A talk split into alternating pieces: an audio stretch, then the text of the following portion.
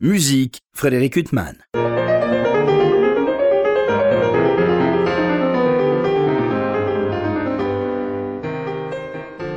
Bonjour Frédéric Huttman, au micro j'ai le plaisir de vous retrouver pour un nouvel entretien. Aujourd'hui j'ai l'immense plaisir d'avoir deux invités, Lola Descours, bonjour. Bonjour Frédéric. Et Paloma Quider, bonjour.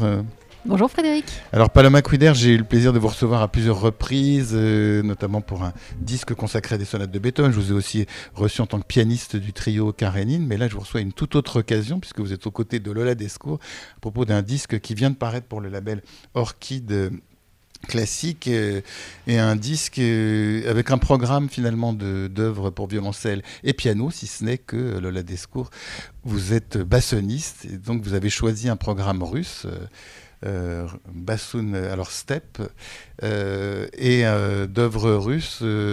alors, est-ce qu'on peut dire que c'est transcrit pour le basson ces œuvres essentiellement, alors soit pour piano seul, qui avaient été transcrites pour violoncelle, soit directement écrites pour violoncelle et piano, comme la sonate de Rachmaninoff.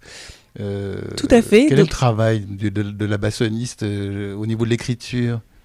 Alors il y a eu un vrai travail de recherche en effet pour, euh, pour créer ce, ce programme. Euh, il n'y a pas seulement des, des, œuvres euh, transcrites du violoncelle, mais donc comme vous l'avez dit, du piano également, les préludes de Shostakovich qui sont à l'origine seulement pour piano, que nous avons nous avons sélectionné six préludes et, et, nous les avons arrangés pour basson et piano, mais il y a également des mélodies, donc où le basson reprend la voix, le rôle de la voix. Alors, ce qui est incroyable, c'est que quand on écoute ces œuvres, et si on ne sait pas qu'elles ont été composées ou pour le piano ou pour le violoncelle, euh, on a vraiment l'impression que ça a été composé pour le basson. Et alors, il y a une tessiture tellement proche entre le basson et le violoncelle.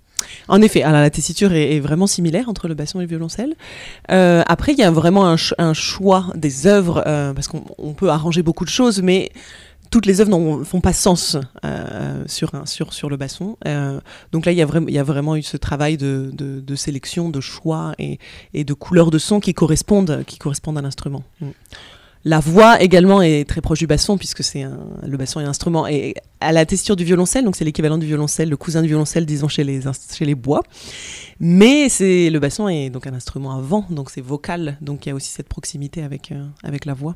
Justement, je me tourne vers vous, euh, Paloma, puisque euh, vous êtes connu, alors c'est indélicat de dire, au premier chef comme pianiste au sein du trio Karénine. Ça veut dire que vous jouez avec deux instrumentistes à cordes.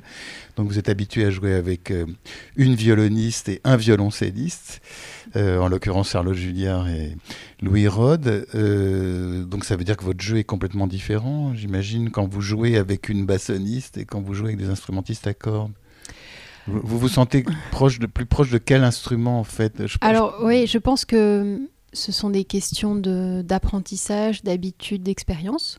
Effectivement, euh, le trio Karénine existe depuis 12 ans. Euh, nous avons fait nos classes avec euh, le Quatuor Isaïe, enfin sous la, direction, on va dire.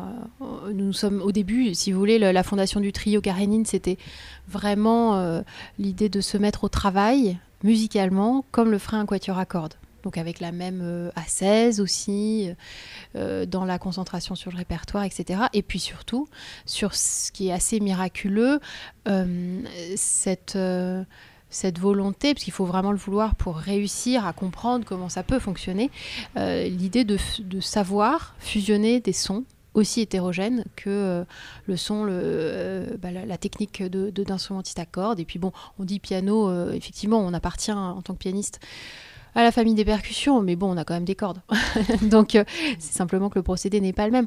Donc, euh, ce qui est fabuleux, c'est que c'est vrai qu'aujourd'hui, le fait de, travailler avec, euh, puisque ça m'arrive, ça, ça, m'arrive de travailler évidemment avec des chanteurs, avec d'autres aussi, d'autres instrumentistes à cordes bien sûr, mais aussi des instruments avant. Et, et c'est vrai que, bien sûr, la technique n'est pas la même. Il y a cette question évidemment de la respiration. donc le phrasé, évidemment, on peut en discuter. Et puis, euh, moi, j'ai pas de voilà, de honte à dire que euh, au premier abord, je dois faire un petit effort pour euh, me dire ah oui oui, c'est vrai, je, ne suis pas avec un instrumentiste à cordes qui n'a pas besoin, enfin dont les dont le parcours même mental n'est pas le même. Et donc c'est extrêmement enrichissant puisqu'on n'aborde pas du tout la musique de la même manière. Je pense aussi que bah, la question des anges, il y a tout un, par exemple un basson, enfin un bassoniste ou une bassoniste arrive avec euh, des, un peu des accessoires et, et c'est il y a un côté magique parce que euh, notamment au piano, je veux dire, on n'arrive pas euh, avec parfois, des cordes de, de rechange. Enfin, je veux dire, on a notre piano, puis voilà. Après, si ça marche pas, ben, on appelle un accordeur en fait.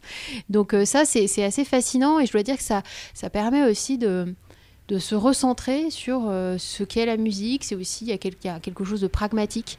Il faut que toutes les conditions se- soient réunies pour pouvoir produire quelque chose de, dont on pense qu'il va être en accord avec, euh, avec euh, l'œuvre. Enfin, c'est ouais, c'est super, c'est super. Vous vous connaissez depuis longtemps, hein, toutes les deux? Alors, oui, puisque nous étions au lycée, au lycée Racine ensemble, Ah oui, à. Paris, dans le 8e. Donc vous, à l'époque, vous, non, vous étiez encore dans le piano ou le- À l'époque, alors donc en effet, j'ai démarré par le piano. Le basson est venu un peu plus tard. Je tombais amoureuse de cet instrument euh, euh, lors de l'enfant et les sortilèges de Ravel qu'on avait monté avec les classes du conservatoire, où j'étais dans les chœurs d'enfants. Et, euh, et là, je suis tombée amoureuse du du basson. En fait, on assistait à beaucoup de répétitions, on attendait pour la plupart du temps. Et, euh, donc j'étais assez fascinée par l'orchestre que je connaissais peu, et euh, à part quelques instruments évidemment les, plus populaires. Et, euh, et oui, il y, a vraiment eu un, coup de foudre, en fait, je pourrais dire, pour, pour cet instrument.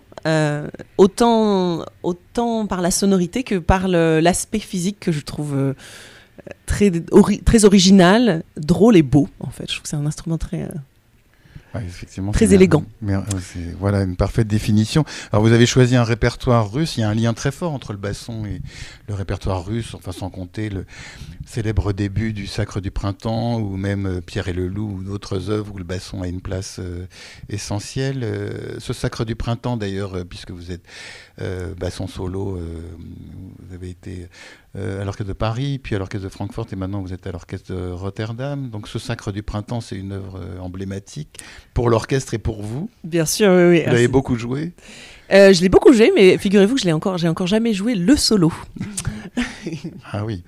Donc j'ai hâte de, de, de pouvoir le faire. Et d'ailleurs, nous étions hier euh, en concert avec Rotterdam, avec l'orchestre de Rotterdam, euh, au Théâtre des Champs-Élysées. Et j'ai vraiment pensé à ce, moment, à cette création en 1913, avec euh, tout le. le, le scandale que ça a fait, apparemment la, la petite anecdote qui disait Nous avons besoin un médecin, s'il vous plaît, un dentiste, deux dentistes.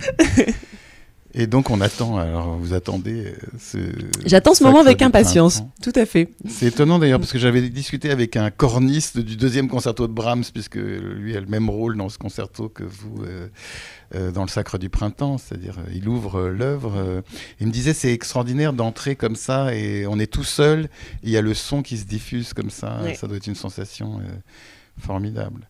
En tout cas, là, donc, vous êtes euh, au sein de l'orchestre de Rotterdam, avec ce concert que vous avez donné hier, euh, aux côtés de, de l'immense violoniste qu'est qu'est Hilary euh, Hahn. Euh, ça va, la saison de l'orchestre de Rotterdam, vous avez des belles affiches. Nous avons une belle saison et nous sommes très gâtés. Tout à Et fait. c'est un, orchestre qui appartient à une tradition très marquée. Oui, alors il y a vraiment la tradition de Valérie Gergiev en fait.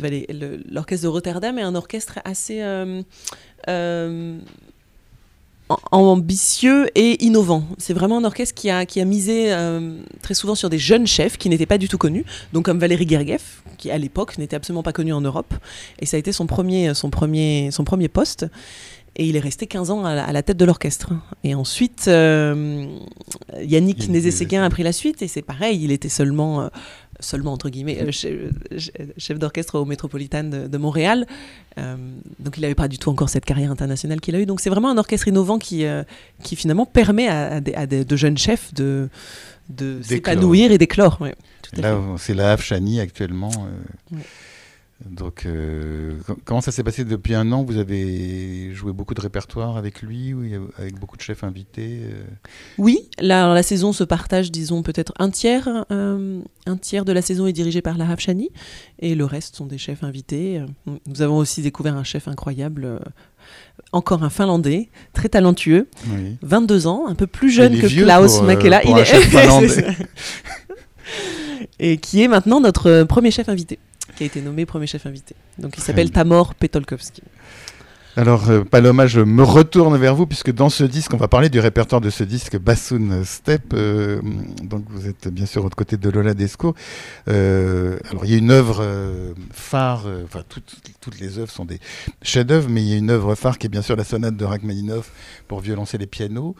C'est une œuvre que vous avez beaucoup jouée avec des violoncellistes Alors c'est une œuvre que j'ai jouée, heureusement que je l'avais jouée d'ailleurs, parce que je pense que ça m'a donné aussi un regard... disons, autour de l'adaptation que tu as pu en faire. Euh, je l'avais déjà expérimenté euh, vraiment avec, avec violoncelle. Je ne l'ai pas non plus énormément joué, mais je l'ai joué euh, quelques fois.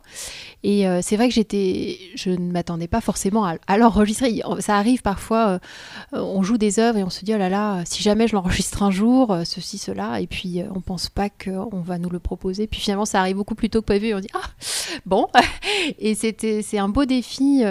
J'étais très curieuse quand Lola m'a proposé ce programme de, de l'entendre tout simplement au basson. Euh, et je me doutais que, notamment dans le, dans le second mouvement, on entend des articulations qui peuvent tout à fait immédiatement faire penser au basson et dans, dans, lesquelles euh, on se dit que le basson a toute sa place. Et puis, ce que je pense que quand même, ce que j'ai évidemment, ça paraît une évidence euh, puisque euh, le basson est un instrument à vent et donc il a cette faculté vocale. Mais c'est vrai que je, ne m'attendais pas à entendre autant de lyrisme, autant cette qualité lyrique du basson dans cette sonate et qui est extrêmement lyrique voilà, ça tricote au piano et puis au violoncelle ou au basson, ça chante. et de temps en temps, on essaye de chanter aussi un peu au piano. Et, oui, c'est un, un, un, défi, hein, cette sonate. Euh, et c'était euh, formidable de la, de la vivre avec, avec, avec Lola au travers de ce, à travers cet enregistrement. Et j'ai trouvé que justement, le basson apportait beaucoup de souffle, en fait à cette sonate, sans jeu de mots. Mais, euh, on respire différemment et on est aussi un peu obligé de respirer, et nous aussi, avec le basson. Et euh, en même temps, euh, le côté mordant est là aussi. Enfin, c'était un très beau voyage. Et c'est aussi le propre, je trouve, de la transcription. ne pas chercher à retrouver l'œuvre telle qu'on la connaît, mais découvrir d'autres, d'autres coins, d'autres facettes, puisque quelque part, l'interprétation, c'est quand même de mettre en valeur sa, sa vision d'une œuvre à, travers la connaissance qu'on en a, mais aussi euh, peut-être des choses que d'autres interprétations ne, font pas entendre. Alors cette œuvre, elle est absolument merveilleuse, mais euh, quand même le mouvement lent, la fin du mouvement lent, euh, ça vous cueille complètement. C'est une musique absolument bouleversante, à la fois le, le, piano et le basson. Enfin, c'est un des moments les plus bouleversants toute la musique de Rachmaninoff, je trouve c'est-à-dire que c'est une, oui, c'est un moment particulièrement poignant, euh, dramatique. On, sait, on peut y mettre, euh, je pense, plein de choses, en tout cas extrêmement intense. Et vous, Lola Descours, euh, avant de prendre votre instrument, le basson pour interpréter cette sonate, vous l'avez beaucoup écouté au violoncelle ou justement vous avez essayé de vous détacher totalement de l'instrument d'origine? Oui, je l'ai beaucoup écouté au violoncelle. J'ai écouté beaucoup d'interprétations différentes. et oui, pour m'inspirer évidemment de de cette technique d'archer. Euh, j'ai essayé vraiment d'assimiler l'archer à l'air, en fait. C'est la, même. Euh, et à la fois de, de, copier, de copier, de m'inspirer, mais finalement de, après de proposer quelque chose de, quelque chose de différent, un, nouveau visage, en fait. C'est comme disait, comme vient de le dire Paloma, c'est vraiment le principe de, de, l'arrangement, c'est de proposer un autre regard.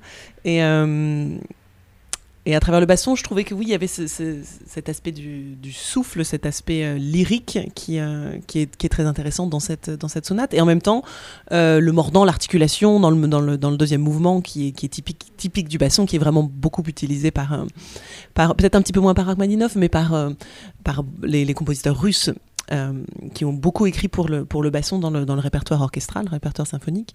Donc ce projet, il est vraiment né euh, suite au concours Tchaïkovski, en fait, où pour la première fois en 2019, euh, Valérie Gagueff a, ouvert le concours à, à aux instruments avant, au cuivre et au bois. Et moi, j'ai eu la chance d'avoir d'avoir un prix à ce concours. Et, et finalement, en, dans ce programme de concours, il y avait beaucoup d'arrangements de musique, de musique russe. Et j'ai en, échangeant avec des, musiciens russes, j'ai vraiment compris que qu'il y a une tradition pour eux de l'arrangement. C'est vraiment pas. En, France, on est on est un petit peu plus complexé, scrupuleux. On, je pense qu'on a on a aussi un, répertoire français qui est qui est peut-être euh, vraiment très spécifique. Euh, particulièrement au XXe siècle, vraiment écrit pour des instruments avec des techniques, des techniques qui sont propres à chaque instrument et qui peuvent pas vraiment être, je pense à Debussy ou à Ravel, qui sont plus difficilement euh, adaptables. Euh.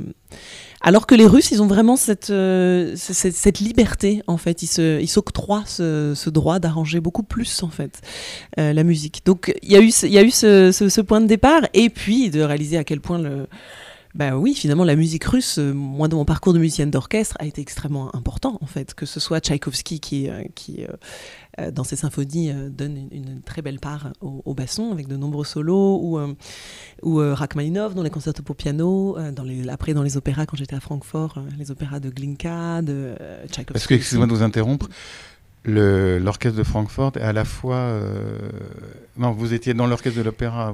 Moi, j'étais membre de l'orchestre de l'opéra de Francfort. Oui, Oper Frankfurt. c'est ça. parce qu'il y a des orchestres qui ont deux vocations, mais là, en l'occurrence. Non, là, on, joue un petit peu de. L'orchestre joue quelques concerts symphoniques à l'Alte Oper, mais principalement, c'est vraiment une maison d'opéra. Ouais. Et vous venez d'un horizon toutes les deux quand même très différentes, puisque vous, euh, justement, Paloma, il y a ce côté chambriste, euh, le trio Karenine depuis 12 ans, et vous, euh, Lola Descours, même si vous êtes une amoureuse de la musique de chambre, l'orchestre prend une place énorme dans votre itinéraire musical. Donc, comment ça se passe, justement, votre, votre, réunion de vos deux parcours euh, vous êtes retrouvé sur le terrain de la musique de chambre euh, de manière naturelle euh Oui, à l'initiative de, Lola qui m'a contacté en me proposant en fait ce, programme. Et... Le lycée Racine Ménatou. Voilà, c'est ça. Et, en fait, je, je, pense qu'on se retrouve tout simplement autour des œuvres. Et comme Lola, tu l'exprimais si bien autour de la sonate de Rachmaninoff et ton écoute de, des enregistrements avec violoncelle et piano, euh, voilà, moi c'est vrai que au sein du trio Karénine et d'autres collaborations euh, de chambristes, mais quand je t'entends parler de l'air et de l'archet et de des, efforts, enfin d'imagination pour euh, t'inspirer en fait, c'est une question d'inspiration d'une certaine technique pour aller dans une direction donnée que en fait guidé par tes oreilles. Euh, moi quelque part, euh, notamment euh, grâce à l'enseignement du Quatuor Isaïe ou, ou Hato Bayerle qui était altiste au sein du Quatuor Alban ce qui m'a beaucoup plu, ce qui m'a vraiment séduite, c'est que à travers la rencontre de, des autres instruments et de cette écoute, j'ai cherché pendant des années, je cherche toujours, mais c'est devenu un peu plus quand même une nature euh, euh, bah, comment on, attaque une note, comment on phrase. Et en fait, euh, en s'inspirant des collègues, c'est fantastique, enfin des collègues qui, ne pratiquent pas le même instrument, c'est formidable parce qu'on on enrichit tellement sa pratique musicale, mais purement instrumentale en fait. Et c'est là qu'on fait totalement le lien avec l'écoute, l'oreille, et tout se réunit. C'est-à-dire que contrairement à tout ce que j'avais pu apprendre auparavant, et après, ça se passe à l'infini. On, le dit toujours, hein, quand on fait un métier, on pratique un métier artistique, on n'arrête jamais d'apprendre. Euh, et donc, c'est vrai que euh, c'est assez ensorcelant, en fait. Donc, je pense que toutes les deux, on s'est retrouvées autour des œuvres, en fait. Qu'allons-nous faire de ces œuvres? Comment les rendre? Comment euh, réussir à, les faire entendre? Parce qu'en en fait, quelque part, c'est assez osé finalement de, de proposer, euh, de proposer des, des, arrangements. Alors pour certaines œuvres, je, pense moins, par exemple les préludes pour piano de Shostakovich, parce qu'en plus il y a une forme de... Il y a déjà eu une transcription. D'une part, voilà, c'est ça, puis il y a une forme d'immédiateté. Mais c'est vrai que la sonate pour violoncelle et piano, on peut tout à fait imaginer que... Euh, les musiciens notamment se disent tiens euh, qu'est-ce que ça peut donner? Et en fait je pense que depuis la sortie du disque, on a reçu vraiment de, très bons euh, retours. Et puis, euh, moi, intimement, je, suis convaincue, pour l'avoir joué justement avec violoncelle, que, c'est passionnant aussi euh, au basson et c'est ce qui est le plus important, quelque part. Non, ce que je trouve justement fascinant, parce que Lola Descours, vous disiez justement que chez les Russes, il y avait une plus grande liberté par rapport à l'adaptation, la transcription que pour les Français. En même temps, quand un compositeur compose une œuvre pour tel ou tel instrument, c'est soit une commande d'un musicien, euh, on pense à Brahms euh, euh, pour ses, œuvres pour clarinette ou, à d'autres. Et là, alors Rachmaninoff, je ne sais plus pour qui il avait composé cette sonate, si c'était pour un violoncelliste précis, mais en même temps, le compositeur, il a une idée du son. Et vous, vous nous faites apercevoir euh, une chose que n'avait pas envisagé le compositeur. Je dois dire que votre disque, il est extraordinaire, il est magnifique. En même temps, c'est euh, même inattendu d'écouter notamment cette sonate de Rachmaninoff. Et on peut penser que Rachmaninoff n'aurait jamais envisagé ça. Et, alors à la fois vous prenez une place d'adaptateur, mais presque vous co-composez parce que vous pensez à quelque chose à laquelle le compositeur n'avait pas pensé. Euh, et, alors c'est quoi? Parce que vous avez, c'est une œuvre que vous aimez énormément. Vous dites quand même c'est dommage que je puisse pas l'interpréter. Ou ça se passe comment le processus? Oui, c'est sûr que c'est assez osé de se permettre de. Mais vous avez eu raison. de d'interpréter cette œuvre au basson et piano. Euh, il y avait aussi cette volonté euh, de, de, faire découvrir le basson autre, dans son lyrisme et dans son côté vocal euh, plus que l'image que la plupart des gens ont de cet instrument. La musique française, notamment. Avec la musique française, ou aussi ce que vous citiez, euh, Pierre et le loup, Le Sacre du Printemps, ou beaucoup, beaucoup de, Le basson est souvent utilisé dans son côté un peu, un peu moqueur, ou dans, les, dans les choses un peu staccato, ou des petits personnages, beaucoup dans les dessins animés, énormément. Et du coup, de montrer que le basson peut aussi chanter et, et, et est très romantique et se permettre de, de, longues phrases comme, comme avec un instrument à cordes. Alors j'avoue que c'était quand même c'est un challenge euh, technique en fait. Euh, oui, parce qu'on n'en a pas parlé, mais au niveau de la difficulté instrumentale. Euh, vous vous êtes imposé. Euh, je me rends pas compte euh, parce que j'ai pas la connaissance de la technique de votre instrument. Elles sont des phrases très grande difficulté. Ce sont des phrases très longues, vraiment des phrases ah, qui ne qui ne, qui ne s'arrêtent pas, qui s'enchaînent et qui sont.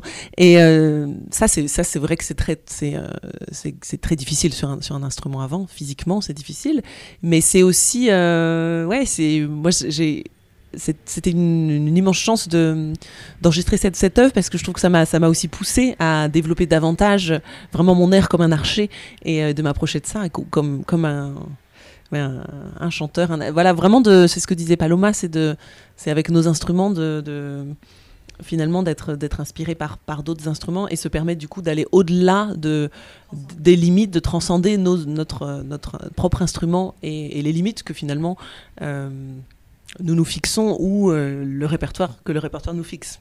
et puis pour nous auditeurs, ça nous permet de redécouvrir une œuvre euh, qu'on croit connaître. Et c'est vrai que ça donne un éclairage totalement différent mm. et tout aussi euh, légitime. Alors on a parlé beaucoup de Rachmaninoff parce que c'est quand même le plat de résistance de votre disque, mais les hors d'œuvre, si je puis me permettre, ne sont pas moindres puisque ça commence par une étude de Scriabine arrangée par Piatigorsky.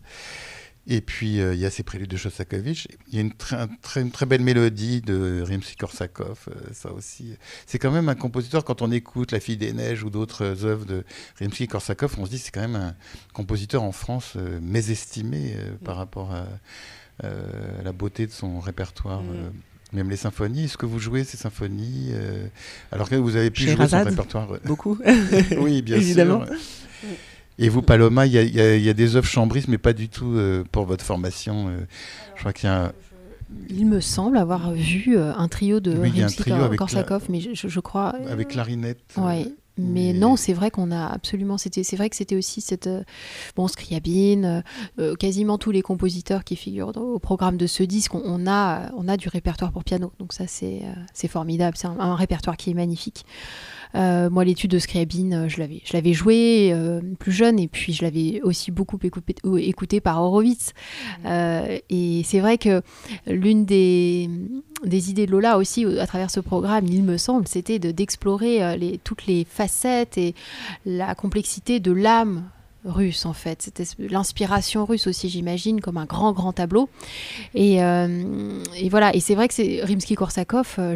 enfin, la mélodie est absolument magnifique et on a très peu de choses, en tout cas que je connaisse euh, au piano, donc c'était formidable aussi pour ça. Oui, et puis il y a mm. le, le, Nocturne de Tchaïkovski, alors, euh, aussi, qui, qui, est merveilleux. et alors, cette mélodie de Glinka. Et on n'a pas parlé encore de cette œuvre de Lera Auerbach, donc une compositrice euh, qui est née en 1973, euh, qui a déjà eu un, nombre de dédicataires euh, prestigieux, outre vous, Lola Descours. Comment ça s'est passé? C'est vous qui avez commandé une œuvre Oui, alors je l'ai contacté directement. J'ai osé également faire ça. je crois qu'avant vous, il y a eu Guidon Kremer, enfin, il y a eu quelques pointures de leurs instruments respectifs. Et alors moi, j'ai toujours beaucoup aimé sa musique j'avais découvert euh, sa musique par ses préludes pour violoncelle et piano. Ah, vous euh, adorez le violoncelle, vous Oui, euh, j'aime la musique, mais le violoncelle, oui. oui, ça j'ai compris que vous aimiez la musique.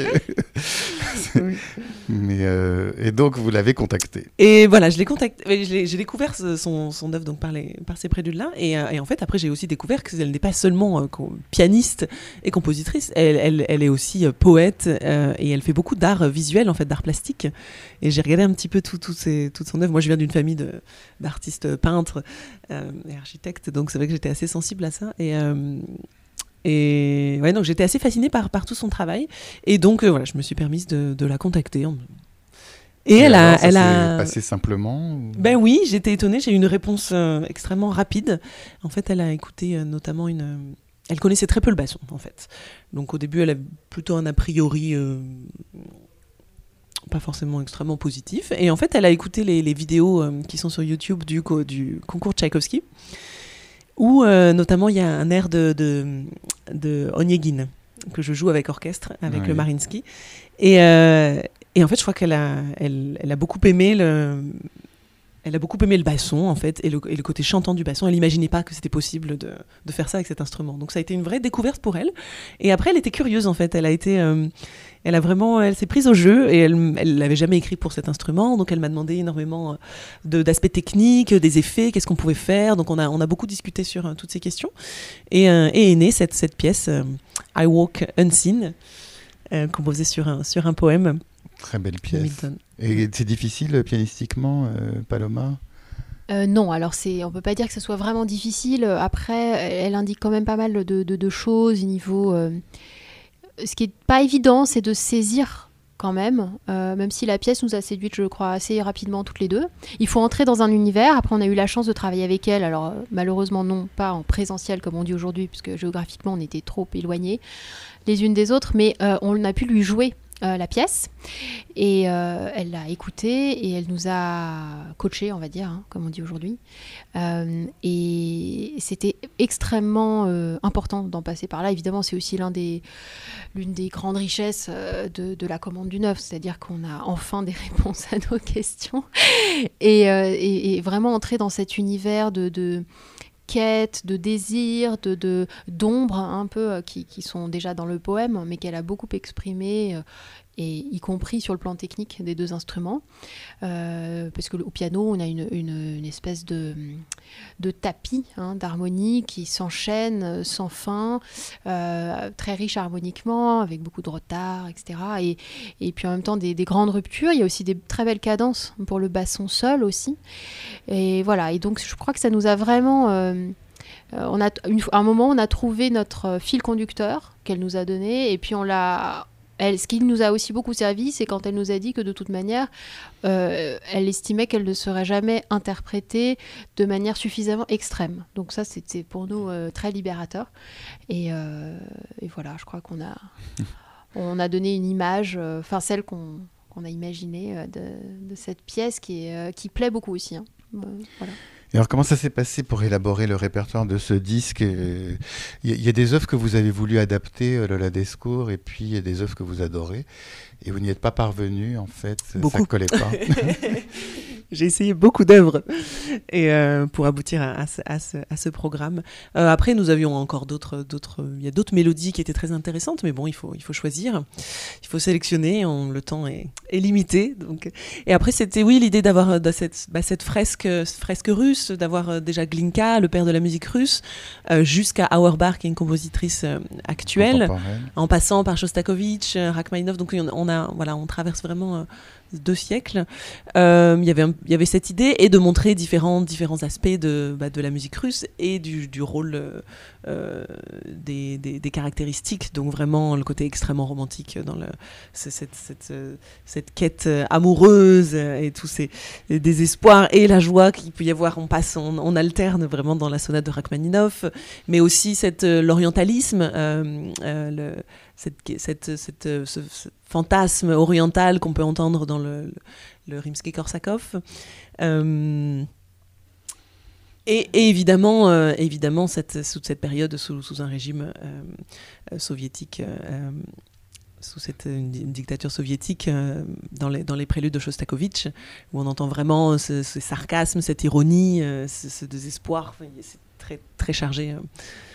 Vous, Shostakovich, c'est un compositeur que vous jouez en trio, euh, bien sûr avec son deuxième trio, Euh, Paloma. Oui, euh, il a composé donc deux trios. L'un, le premier, vraiment au tout début, il était d'ailleurs très amoureux d'une jeune fille russe et il lui a dédié ce trio qui est encore très empreint de romantisme justement. C'est un, un, Shostakovich qu'on pratique beaucoup moins, très différent de celui du disque Bassoon Steps. Et puis nous avons également son deuxième trio, extrêmement proche d'ailleurs du trio de Weinberg, qui était son grand ami qu'on a, que nous avons enregistré avec le trio Karenine il y a quelques années. Euh, oui, oui, on a aussi le quintet avec piano, qui est très très beau.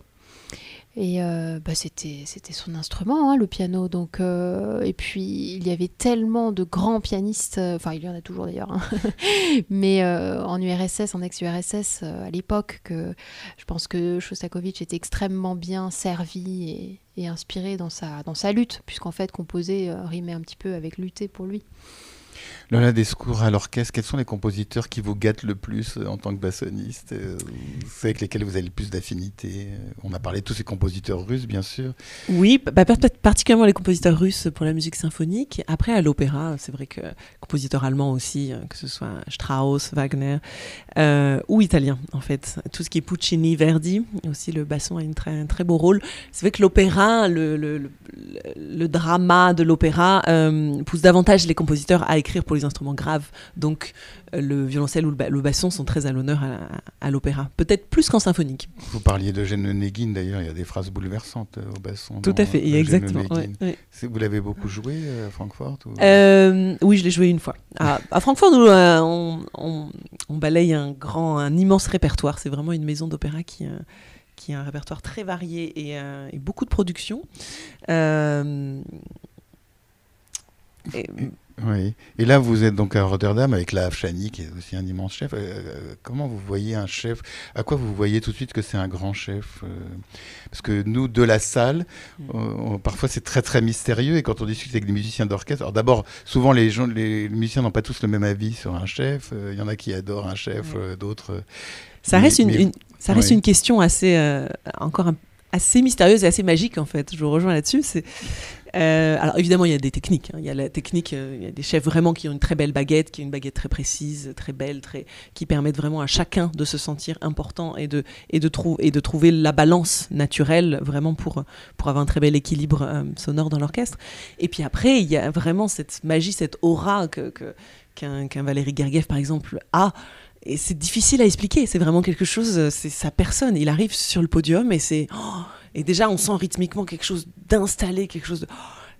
Et l'orchestre va sonner complètement différemment. Ça, c'est. Oui, mais en même temps, vous, en tant qu'instrumentiste avant, on a l'impression que vous avez besoin aussi euh, qu'on vous laisse une marge de liberté. Et... et Oui. que vous puissiez votre, laisser Oui. votre musique s'épanouir aussi. Oui, c'est d'être à la fois guidé, porté, soutenu et d'avoir cette liberté de, en effet, de Ouais, pouvoir jouer les- euh, les un solos de manière- euh, Oui. Et vous, euh, Paloma, euh, quand vous jouez en trio avec orchestre, donc le répertoire est. on pense à Beethoven, on pense à Martineau. Voilà, euh, exactement. Alors, nous avons enregistré récemment deux triples concertos euh, contemporains de Benoît Menut et Philippe Hersan. Berson, c'est un Euh, compositeur qui vous est proche. Oui, tout à fait. Il a composé d'ailleurs un très beau trio. Très beau trio et, et, euh, qui c'est la musique qui sonne vraiment très bien. Et ce sont deux œuvres un petit peu en miroir puisque Benoît Menut a, a composé son trio euh, en pensant fortement à, à celui de Philippe Hersan et tous les deux sont d'inspiration euh, très poétique euh, fondée sur un poème. Enfin voilà c'est c'est Donc c'est un disque qui va paraître oui ça? pour Mirare Votre en label. mai voilà en mai euh, 2023 Avec quel orchestre euh, avec l'orchestre de chambre de Wallonie sous la direction euh, de Van Mardi-Rossian. Van Mardi-Rossian, qui est également pianiste. Oui, tout à euh, fait, excellent pianiste. excellent pianiste. En tout cas, euh, ce disque euh, Bassoon Step est absolument merveilleux pour le label Orchid Classique. Juste une dernière question. Descours, euh, vous avez choisi les œuvres et après, pour l'ordre du disque, ça a été très compliqué d'élaborer, de commencer par Scriabine, terminer par Rachmaninov. Bon, ça, c'était un peu le- encore le, le- le grand chef-d'œuvre du disque. Par le, par le génie et par la longueur. Mais euh, au niveau de l'itinéraire, euh, ça a été une grande réflexion. Euh, en effet, c'était une évidence de terminer par le, par la, le plat de résistance, la grande sonate de, de Rachmaninoff. Après, ça a été une réflexion. Premièrement, nous pensions démarrer par les, les préludes de Shostakovich. Euh, bon, finalement, nous avons inversé euh, et donné la tonalité peut-être un peu plus lyrique dès le début. En fait, ça a été ce, euh, parti pris. Et ensuite, c'était la réflexion était autour de la pièce de, de Léra Auerbach, pouvoir la, mettre en valeur, donc avoir quand même, disons, les oreilles disponibles pour, pour entendre cette musique. Et d'où la mélodie de Glinka après qui est assez. Qui est plus, euh, disons, harmoniquement plus simple et qui permet, euh, et qui permet de, de se préparer au grand voyage de la sonate pour violoncelle et piano de Rachmaninoff. En tout cas, c'est le terme voyage est particulièrement adapté à ce disque, qui est un merveilleux voyage euh, dans ces steppes russes qui commence par Scriabine et qui se termine par Rachmaninoff, Lola Descours. Il me reste à vous remercier infiniment d'avoir été mon invité. Merci à vous, Frédéric. Et Paloma Couider, bien évidemment. Merci, également à vous. Pour illustrer cet entretien avec la bassoniste Léla Descours et la pianiste Paloma Couider, je vous propose de les écouter interpréter euh, des préludes de, Scriabine subis d'une œuvre de Rimsky-Korsakov, euh, le Rossignol, suivi d'un nocturne de Tchaïkovski et d'une élégie de Glinka. Je vous souhaite une très belle écoute de ces œuvres. Bonne fin de soirée sur RCJ.